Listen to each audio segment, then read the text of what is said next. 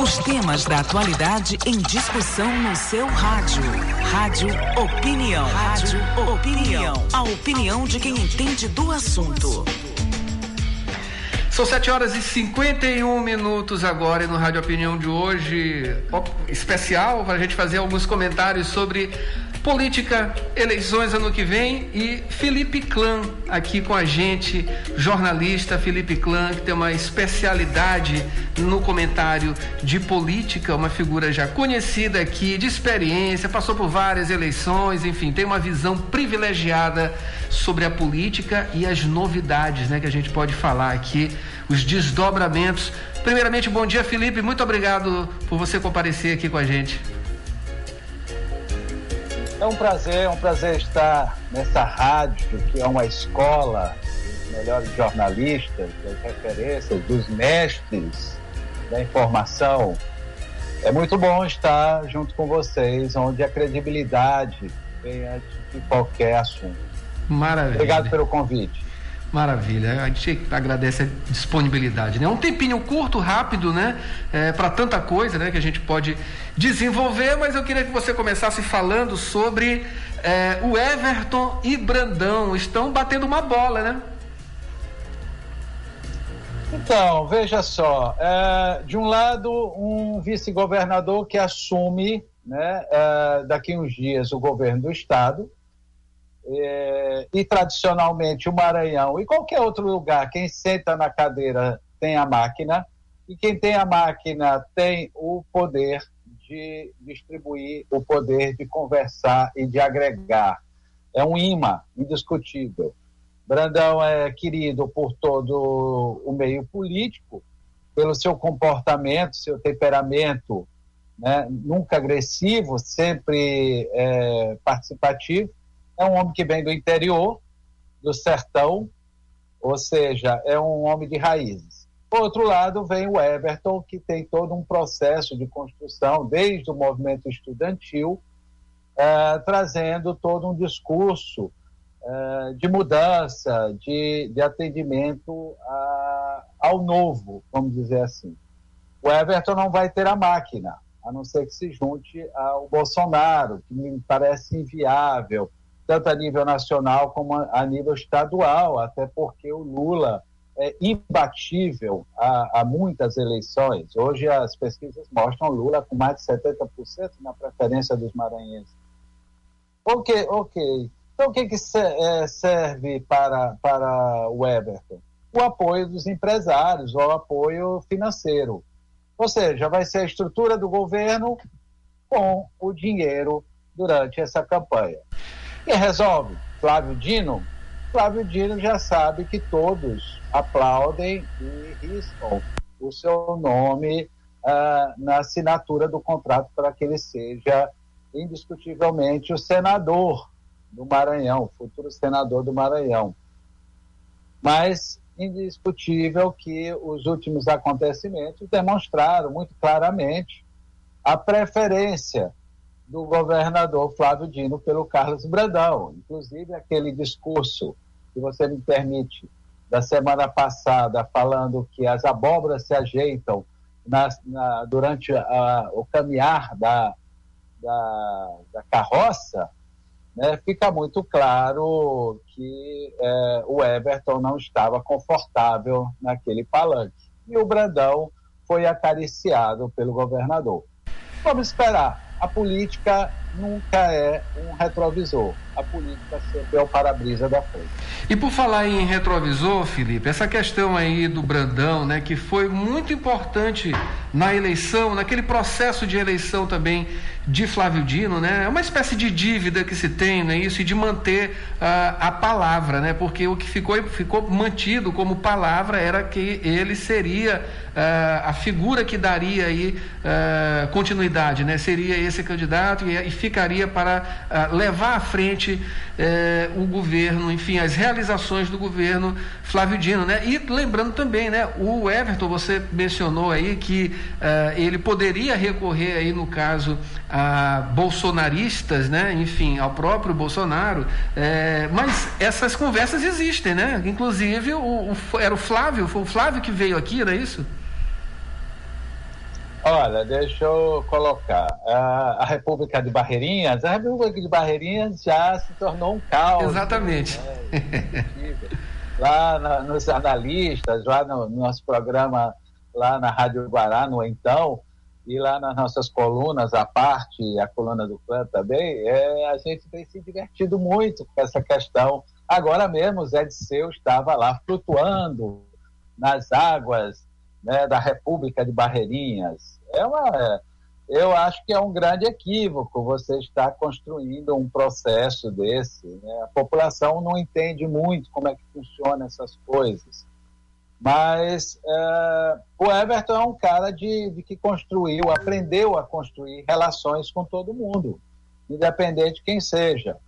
Já Brandão é um cara que é solícito, é, é é, é, anfitrião, né? bem sertanejo, bem, mas é muito reservado.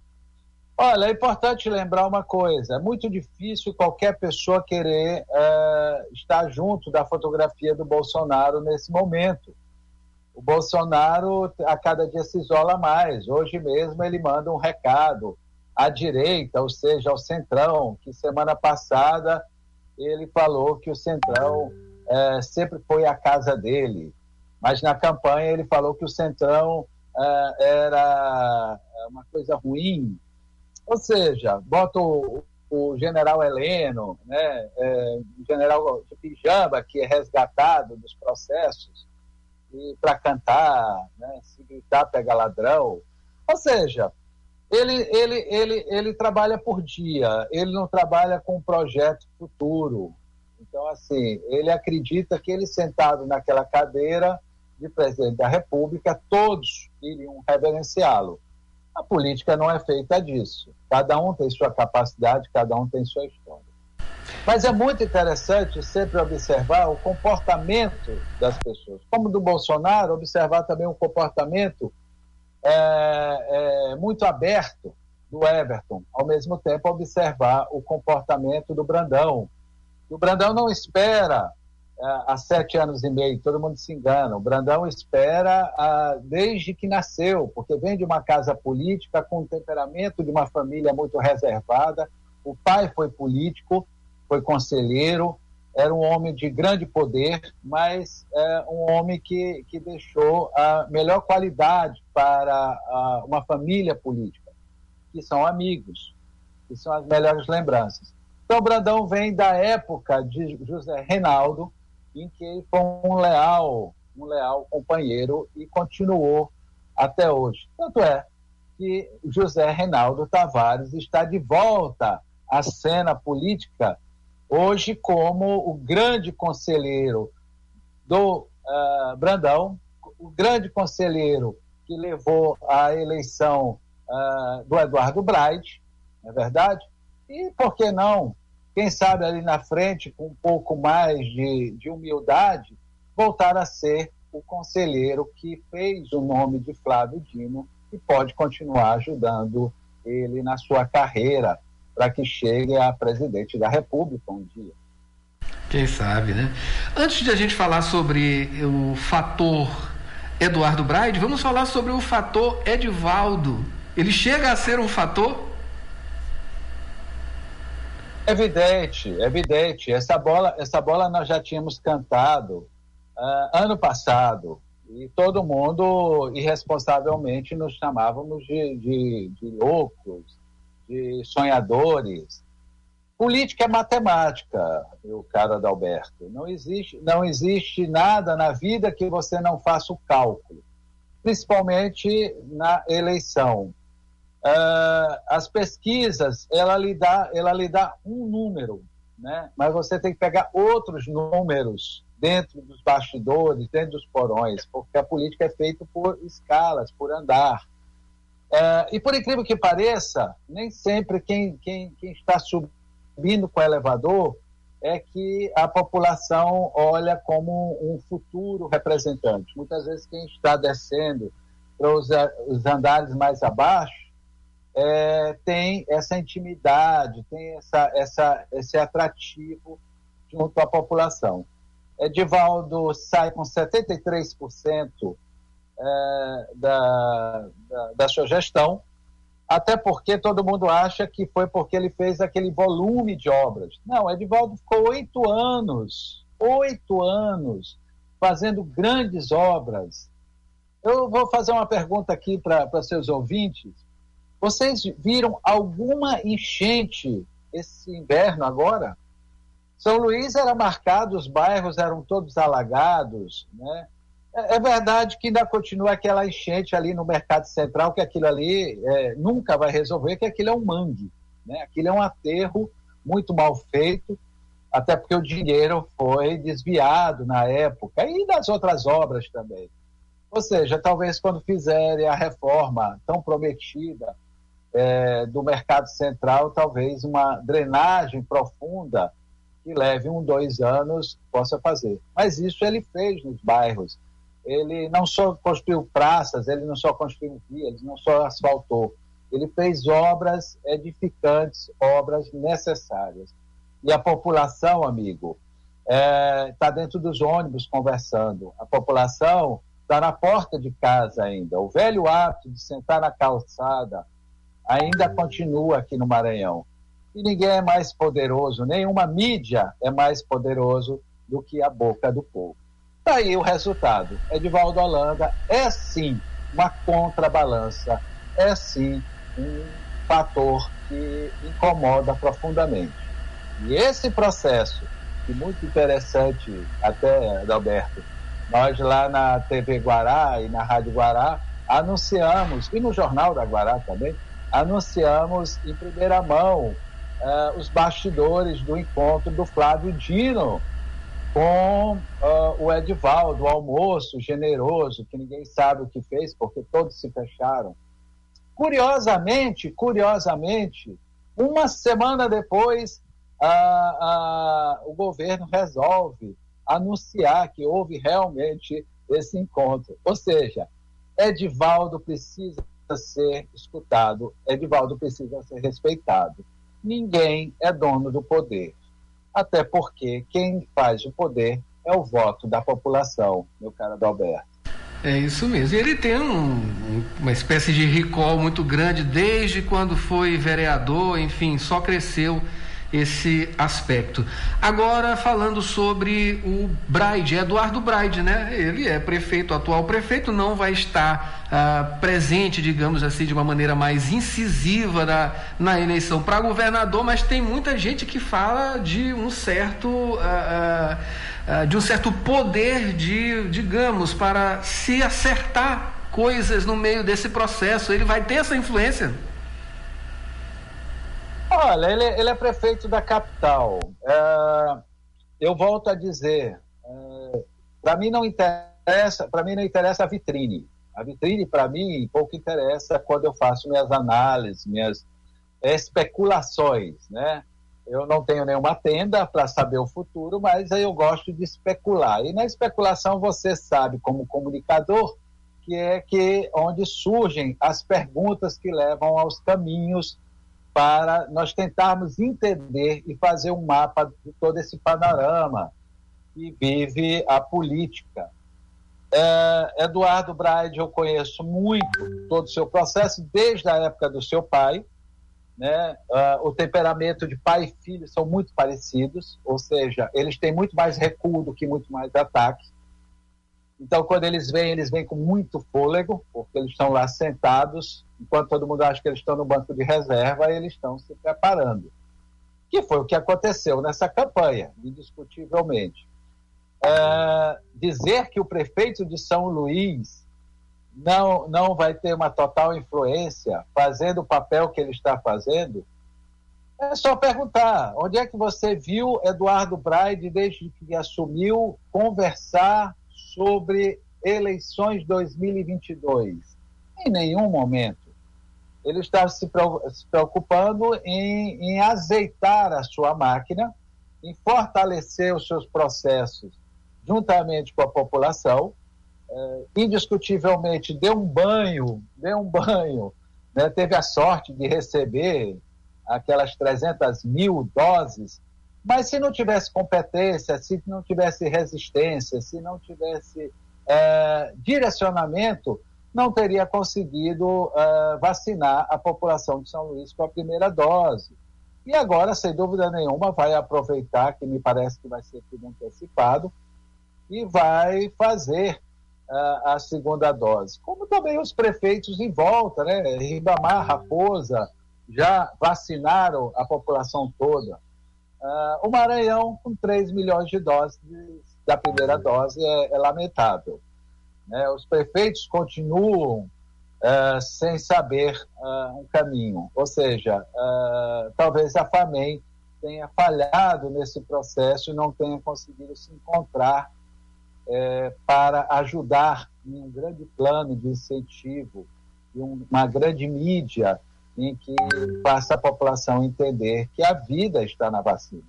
Agora, o Eduardo Braide, indiscutivelmente, é um político muito, muito tranquilo, mas muito perigoso na hora que deve ser. Se eles acordarem e, a tempo e conseguirem sentar para fazer esse grande encontro, não é verdade? É, sem dúvida nenhuma, nós vamos conseguir é, ter, talvez, talvez, uma das eleições mais tranquilas em que vai ter um grande acordão né, para o futuro político. 22 não é o importante. O importante é depois de 22, é, é, é, é daqui cinco anos. Isso é que interessa. Talvez as pessoas não tenham entendido que quando Flávio Dino ganhou a eleição e acabou com toda essa estrutura de um grupo que estava há 40 anos no poder, é, ele ganhou para discutir os próximos 20 anos. Então, essa pavimentação não pode ser de, de, de, uma via só. Cada lado tem que ter de duas a três vias. Ou seja, a política é uma freeway que precisa sempre sempre está em manutenção, do Adalberto. Felipe, e uh, o tempo passa rápido, né? 20 anos passam passam muito rápidos. E, muito rápido também tem que ser a nossa finalização, que a gente já está no limite do tempo. Eu queria que você falasse de maneira bem objetiva sobre mais outros dois para a gente finalizar: Rosiana Sarney e Josemar de Maranhãozinho, de forma bem uh, compacta. Olha, a Rosiana, Rosiana mais uma vez uh, mostra que a infantilidade é uma característica que o pai dela não conseguiu amadurecer, a infantilidade política. Esse recado que ela manda para Flávio Dino, reativando um processo que não tem a menor chance, a menor chance para que seus blogueiros estejam todo dia batendo que Flávio Dino pode perder o cargo em fim de mandato, deve ser no mínimo, no mínimo levado como um recado da, de um político que quer, porque quer estar no centro das atenções. Só que eu acho que não há necessidade. Quem tem de 23% a 28% de votos uh, já está na mesa. Eu acho que ela precisa se aconselhar com o pai, uh, que é indiscutivelmente o homem mais habilidoso e mais maduro da política brasileira. Josimar agora, Josimar. Outro, Olha, deixa eu falar uma coisa para vocês. É, nós já vimos esse tipo de personagem. Né? É, o que eu não entendo é o seguinte: nada contra, nada a favor. Eu acho que é, eu que adoro os causos políticos, né? essas histórias dessas, dessas figuras que aparecem e desaparecem, o que eu fico besta é que as autoridades são muito lentas. Né? É, então, todos os indícios estão aí para saber que, que, no período eleitoral uh, os seus uh, adversários vão se tornar, na verdade, os seus inimigos, porque não vão deixar por menos todas as investigações em torno desta figura, essa figura que ninguém consegue entender de onde vem tanto dinheiro. Eu prefiro, particularmente, não entender ele como tudo isso que ele quer se apresentar. Mas, mas, como todo mundo desdenhou o Bolsonaro, mesmo a gente sabendo que o Bolsonaro era uma figura com relações e com atitudes estranhas, o Bolsonaro chegou a presidente. Por que não Josimar, governador do estado do Maranhão? Eu já vi de tudo. Vai ter o nome, aliás, vai ter o nome do estado no sobrenome, né? Aí no apelido, enfim, seria alguma coisa também surreal, né? Pode-se dizer. Felipe, eu agradeço muito a sua disponibilidade. Olha, mas aí tem uma coisa, né? Aí vai fazer o Maranhãozinho, não vai fazer o Maranhãozão. É. Né? Mas tudo bem. Felipe, agradeço aqui a sua presença. Enfim, você é sempre uma pessoa muito solícita, muito fácil de lidar e também de compreender, né, nos desdobramentos da política. Desenvolve muito bem, excelentemente esses assuntos que são espinhosos, né? A gente agradece, eu agradeço imensamente, né?